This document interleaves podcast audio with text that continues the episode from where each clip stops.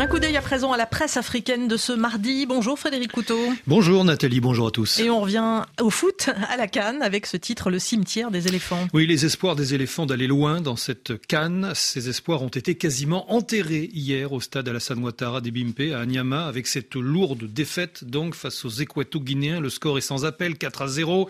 Une défaite qui prend des allures de catastrophe nationale. Éléphants, la débâcle lâche Fraternité Matin en première page. Les éléphants humilient tout un peuple, s'emporte le quotidien abidjanais. La grosse humiliation renchérit l'infodrome. Les éléphants sont lourdement tombés. Les espoirs de se qualifier pour les huitièmes de finale de cette 34e édition de la Cannes ont pratiquement été écrasés.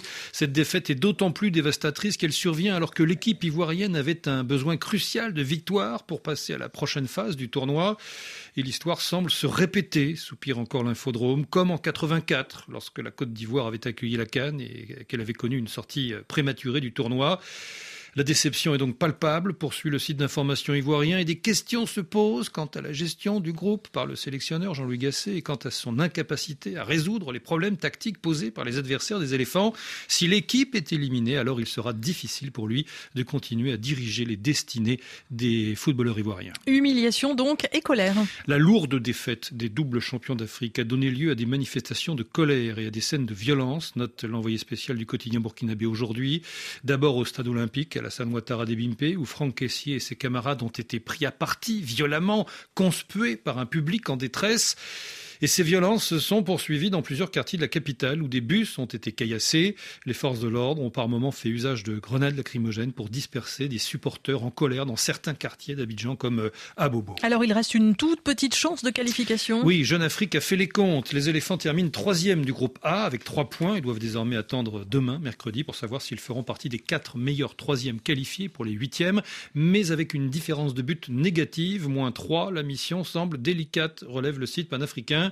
La Guinée équatoriale, elle, se qualifie première de ce groupe avec 7 points, juste devant le Nigeria, vainqueur de la Guinée-Bissau 1-0 et devancé à la différence de but. Une élimination à ce niveau de la compétition serait un échec aussi sportif que politique, pointe de son côté le Monde Afrique. Le gouvernement ivoirien a en effet euh, misé sur cette canne. 1,37 milliard d'euros ont été investis pour construire ou rénover six stades, pour bâtir des ponts, des routes, des hôtels, des cités, Coupe d'Afrique des Nations, des cités Cannes, nommé en octobre, à seulement trois mois du lancement de la compétition. Le Premier ministre ivoirien Robert Begré-Mambé s'était vu confier la mission d'organiser la plus belle canne de l'histoire, selon le président Alassane Ouattara. Eh bien, le bilan est amer, constate encore le Monde Afrique. On n'avait pas l'équipe qu'il fallait, déplore euh, Amadou Koné, ministre des Sports et maire de Boaké, l'une des villes hautes de la Cannes. Très peu de gens voyaient cette sélection prendre la coupe, mais on a pensé qu'avec la ferveur populaire, elle aurait eu un soutien qui lui aurait permis de se transcender. On aurait pu gagner 5 buts à 0, lâche pour sa part un proche du président Alassane Ouattara, mais, dit-il, c'est la vie.